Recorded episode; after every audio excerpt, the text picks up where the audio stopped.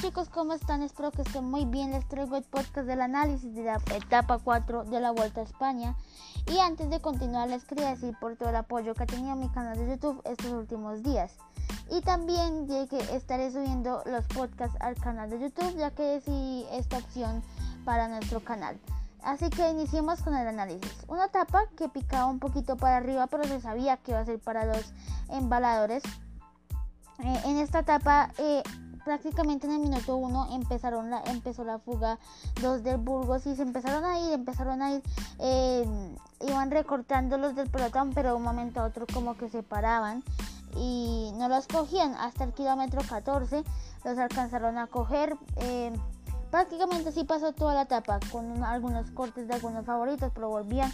Así no estuvo tan interesante eh, esta etapa hasta que pasaron a la fuga y el, y el pelotón empezó empezó a, jalar. Los del Alpecin y los del Grupama empezaron a jalar.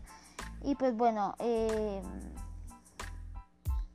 bueno pues definitivamente lo mejor de esta etapa fue el ejemplo que nos da Jacobsen de que así uno se haya caído se haya derrotado hace un año en Polonia eh, está prácticamente a punto de morir estaba muy mal eh, por una dura caída que tuvo.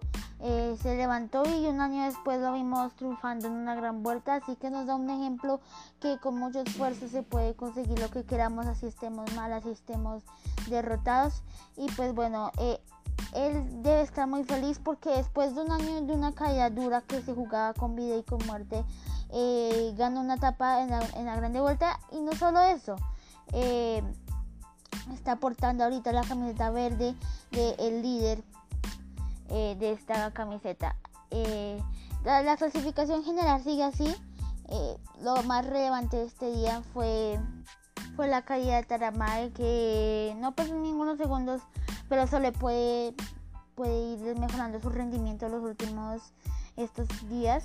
Mañana una etapa plana también donde también se va a disputar esta camiseta verde que para mí está muy peleada eh, con Jacobsen y también con Philipsen. Eh, em, esperemos que esté muy peleada mañana. Es más plana que la de hoy, pero va a estar muy buena para los que son embaladores. En la etapa 6 volvemos con la montaña donde esperemos que se saquen diferencias en las clasificaciones generales y pues bueno, eh, hasta, hasta este análisis nos da como reflexión de que todo se puede y que no, no nada nos, nos va a parar. Ya que como les dije, estaba muy mal eh, por la caída que tuvo en Polonia el año pasado, pero aún así eh, luchó hasta el final y logró conseguir una victoria en una gran vuelta.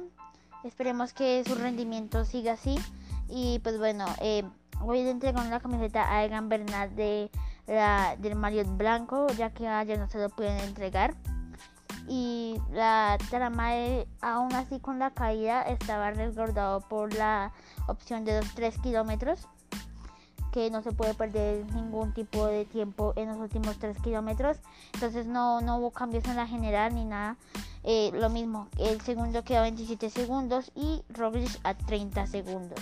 Bueno chicos, eh, como les dije anteriormente, esto nos deja como reflexión que tenemos que levantarnos así estemos, así estemos muy mal y que todo se puede con dedicación. Entonces, hasta aquí el podcast de la Vuelta a España. Espero que les guste. Den un like a mis videos.